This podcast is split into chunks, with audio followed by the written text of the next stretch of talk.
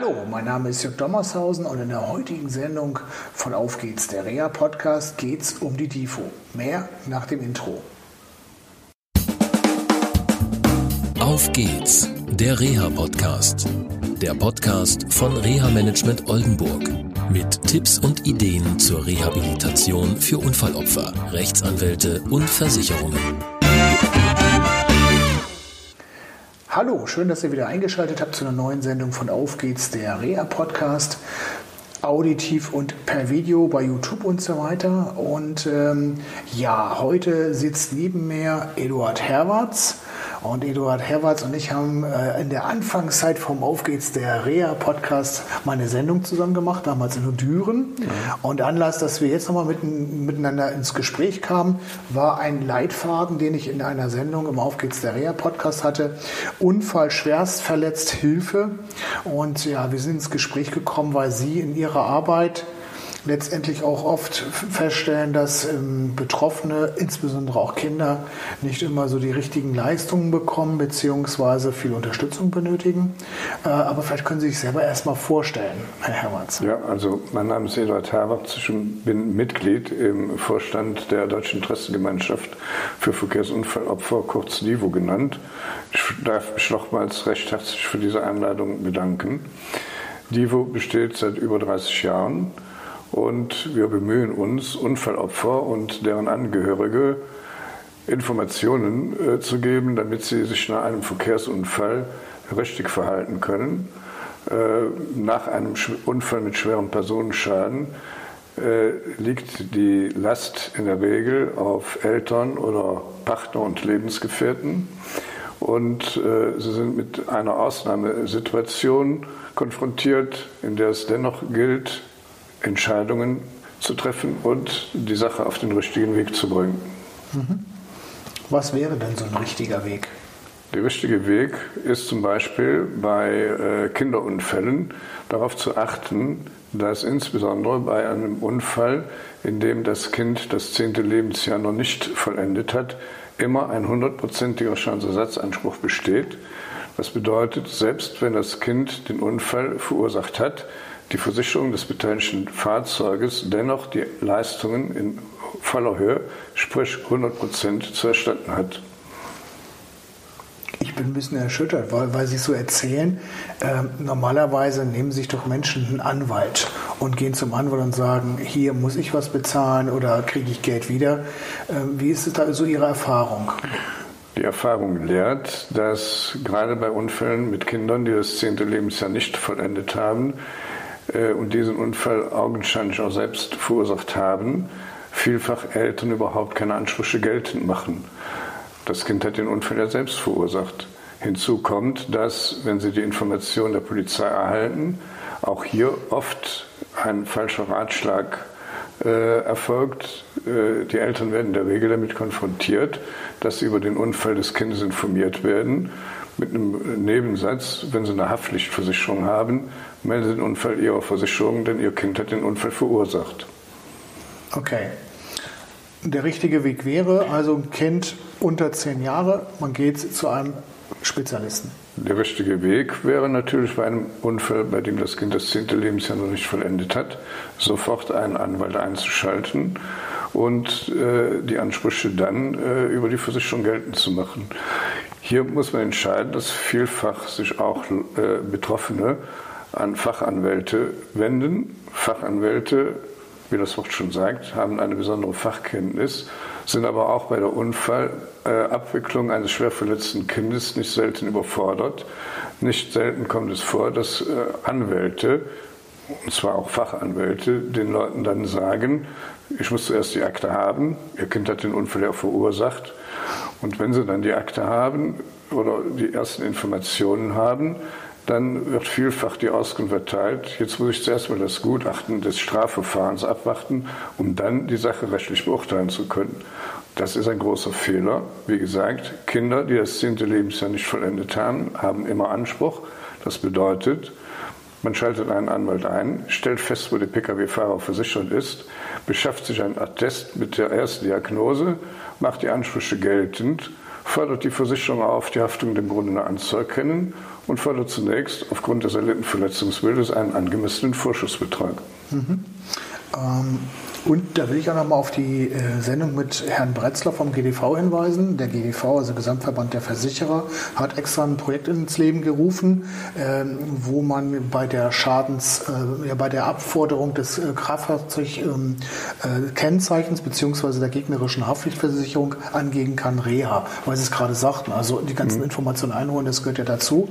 Und wenn man ein schwerst verletztes Kind hat, dann kann man halt dort das Stichwort Reha benennen und dann äh, sollte normalerweise der ähm, Haftpflichtversicherer dann auch tätig werden. Haben Sie da schon Erfahrungen gesammelt? Also die Erfahrung lehrt, dass die Versicherungen äh, zwar froh sind, wenn sie bei schwerverletzten, äh, bei Unfällen mit schwer verletzten Personen, also auch Kindern, äh, sofort informiert werden.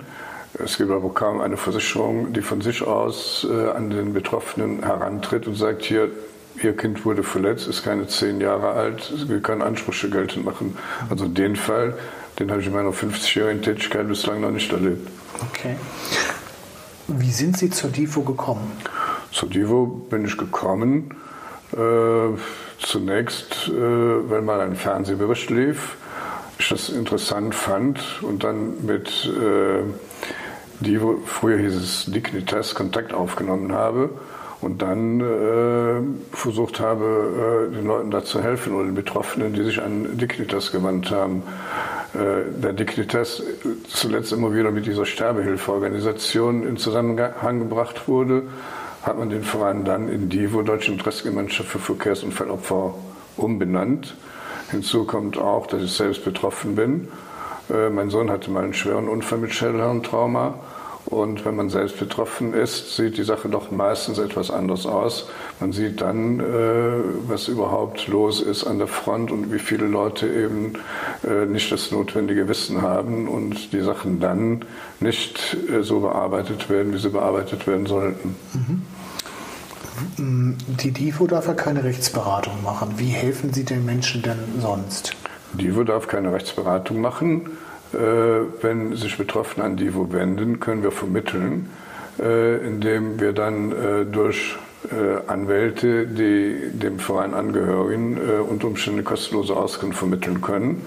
Und die Anwälte prüfen auch schon mal, ob und inwieweit die Ansprüche durchsetzbar sind oder auch nicht, zumal manche Betroffene unter Umständen auch schon mal falsche Vorstellungen haben. Mhm. Was für falsche Vorstellungen wären das? Die falschen Vorstellungen liegen zum einen in der Höhe der Ansprüche, äh, zum anderen vielleicht auch in der Haftungsquote, wenn es bei Erwachsenen zu einer Mithaftung kommt und vor allen Dingen auch was die Berechnung des ganzen Schadens anbelangt. Da wird so oft äh, eine Position vergessen, ob es jetzt die Position ist der Pflege und Betreuung während der Dauer der stationären Behandlung oder der Wehrmaßnahme, wenn zum Beispiel ein Elternteil ein Kind begleitet oder auch bei Kindern Haushaltsführungsschaden wird oft äh, nicht berücksichtigt oder Fahrtkosten und hinzu kommt es dann auch nachher mit dem Verdienstausfall, da ist schon der Spezialist gefragt. Mhm. Okay.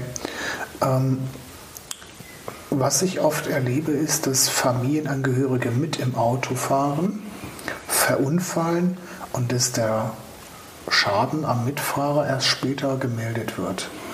Ja, das ist natürlich ein Unfallhergang, äh, wo leider immer noch Geld äh, verschenkt wird.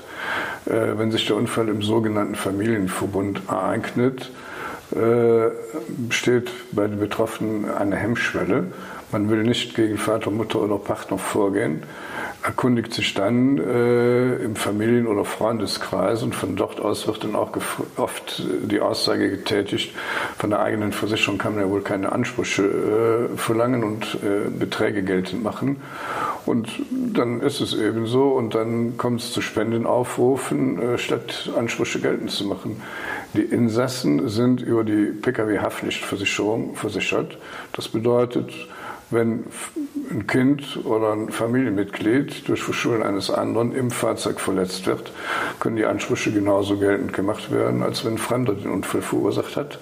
Hinzu kommt, das wissen auch viele nicht, dass äh, es hier besondere Verjährungsvorschriften gibt. Die Ansprüche können bei Kindern äh, geltend gemacht werden bis zum 21. Lebensjahr. Bis zu diesem Zeitpunkt ist die Hemmung gegeben. ab dem 21. Lebensjahr ist das betroffene Kind dann in der Lage, unter Umständen aufgrund der Entwicklung äh, die Ansprüche selber geltend zu machen. Also bis zum 24. Lebensjahr könnten die Ansprüche dann geltend gemacht werden. Und unter Eheleuten ist die Verjährung gehemmt, solange wie die Ehe besteht. Okay. Das heißt, es besteht über viele Jahre ein Anspruch möglicherweise der Anspruch besteht, unter Umständen jahrzehntelang, bis das die Ehe vielleicht in die Brüche geht mhm. und man sich dann gegenseitig Vorwürfe macht und sagt, du bist es damals schuld gewesen, dass ich mich heute in diesem Zustand befinde und jetzt mache ich die Ansprüche bei deiner Versicherung geltend. Mhm. Könnte dann natürlich unter Umständen zu Beweisschwierigkeiten kommen, dass es Verletzungsmittel angeht und so weiter. Mhm. Ähm, jetzt sprechen Sie immer von Ansprüchen. Ich als Reha-Manager sage natürlich, okay, ähm, das eine ist der Geldpart oder der Geldanteil letztendlich. Mhm. Da kennen Sie sich viel, viel besser aus. Ähm, letztendlich aber es geht ja auch darum, wieder teilzuhaben, wieder ins Leben reinzukommen, egal mit welcher Art und Schwere der Verletzung. Was, wo unterstützen Sie da die Menschen? Also wir empfehlen äh, den Betroffenen und ihren Angehörigen in der Regel, nach Möglichkeit sogar sofort beim ersten Schreiben jener Art und Umfang des Verletzungsbildes bei der Versicherung anzuregen, einen Wehrdienst einzuschalten. Äh, der Wehrdienst ist dafür da, nicht wie viele Anwälte meinen, Ansprüche zu reduzieren, sondern äh, die Angehörigen und den Betroffenen zu unterstützen, damit er bestmöglichst wieder ins, integriert werden kann mhm. und vielleicht auch wieder in seinem Job arbeiten kann. Okay. Oder zur Schule gehen. Oder, oder zur Schule gehen kann. Der Wehrdienst ist auch dafür da, zu prüfen, ob und inwieweit Nachhilfeunterricht erforderlich ist ja. und so weiter. Und ob die Wehrmaßnahmen ausreichend sind oder ob es vielleicht eine bessere äh, Institution gibt, wo man den Betroffenen unterbringen könnte zur Wehr. Also wir können nur empfehlen, Wehrdienst sofort einschalten, nach Möglichkeit anregen beim ersten Anspruchsschreiben. Und da sollte man auch den Anwalt darauf ansprechen. Und wenn der Anwalt meint, die Wehrdienste sind eben nur, wie gesagt, dafür da, Ansprüche zu reduzieren, sollte man sich überlegen, den Anwalt zu wechseln. Okay, meine Erfahrung ist, dass viele Anwälte nichts über Reha-Dienstleister wissen. Äh, und ja, auch dieses Halbwissen, was Sie gerade geschildert mhm. haben, ja, das ähm, höre ich auch oft. Und viele sind dann erstaunt, so, ach, das machen Sie auch. Also ja. zum Beispiel, wenn es um Pflege geht oder mhm. Kraftfahrzeughilfen äh, zu begleiten Alles. oder wie auch immer. Wohnungsumbau. Äh, genau, Wohnungsumbau und äh, das ist ja vielschichtig, Hilfsmittel und so weiter. Und, ja, vor allen Dingen ja. bei Hilfsmitteln ist es ja auch so, wenn man da als Laie sich irgendwas aufschwatzen lässt, dann hat man nachher einen Raum, wo nur Hilfsmittel drinstehen, die ja. nicht benötigt werden. Das stimmt, das stimmt. Und es wird sehr viel aufgeschwatzt. Mhm. Ähm, was auch noch ein ganz wichtiger Punkt im Reha-Management ist, ist die Heilverfahrenssteuerung. Hm, vielleicht äh, ja auch noch mal ein Wort an die Versicherung und an die Anwälte. Ähm, leider bekomme ich immer wieder hm, äh, Unfallverletzte vorgestellt, die ähm, Monate, wenn nicht sogar teilweise jahrelang vor sich ja, hinsiechen will ich nicht sagen, aber Probleme haben mit Frakturen zum Beispiel, die nicht zusammenwachsen, die nicht erkannt wird. Also das Thema Pseudarthrose ist ja ähm, auch ein großes Thema. Hm, da ruhig einfach auch mal in diesem Zusammenhang mit dem Anwalt sprechen oder auf die Versicherung zu gehen äh, und ähm, bei den Anwälten einfach mal mehr fragen, wie geht es ihnen eigentlich, wo sind Probleme? Denn die Anwälte beziehen sich oft leider nur auf die juristischen Fragen, aber weniger auf die gesundheitlichen und Teilhabefragen. Und wenn es nicht so rund läuft oder man wirklich ja, das Gefühl hat als Anwalt, Mensch, da könnte was sein, äh, ruhig mal das anregen. Wenn nichts rauskommt, ist ja gut. Äh, auf der anderen Seite, für alle wird es Klarheit, worüber man sich unterhält, weil ähm, es wird oft hin und her geschrieben, hin und her geschrieben und äh, manchmal sind die Sachen viel einfacher als ja, große Schreiben, die dann auch ja, Emotionen entwickeln und auch nicht immer positive bei den Unfallopfern und den Angehörigen. Ja, und ähm, ja, im Übrigen in dieser Broschüre hm, ganz schön dargestellt die erste Zeit nach dem Unfall, wo ähm, es ja oftmals Aussagen von Ärzten gibt, die ich für schwierig halte, dass es möglicherweise mit dem Betroffenen nicht mehr so gut wird. Und da ist sehr schön geschrieben, äh, es ist letztendlich der Blick in die Glaskugel. Man kann das nicht sagen. Äh, man muss sehr vorsichtig sein. Also sehr schön in dieser Broschüre beschrieben. Im Übrigen auch ähm, erklärt, ähm, welche Ansprüche äh, es gegenüber Sozialversicherungsträgern gibt. Da wird manchmal anwaltlich, erschaftlich auch nicht drüber informiert. Also das ist eine sehr umfangreiche Broschüre, wenn ihr selbst betroffen seid oder wenn ihr jemanden kennt, der dieses Problem hat, so sieht sie aus. Ähm, ihr könnt ähm, auf der DIFO, das werde ich verlinken in den Show Notes, ähm, ähm, die Broschüre anfordern. Ihr kriegt sie auch bei Rea Management Oldenburg und es gibt sie auch, glaube ich, als Download auf der Seite. Ähm, ich möchte mich bei Ihnen bedanken, Herr Herberts, fürs Gespräch. Danke und ähm, ja, dann sage ich mal bis zur nächsten Sendung vor Auf geht's der Rea Podcast. Bis dann. Bleibt gesund. Tschüss. Das war eine Folge von Auf geht's, der Reha Podcast. Eine Produktion von Reha Management Oldenburg. Weitere Informationen über uns finden Sie im Internet unter www.rehamanagement-oldenburg.de.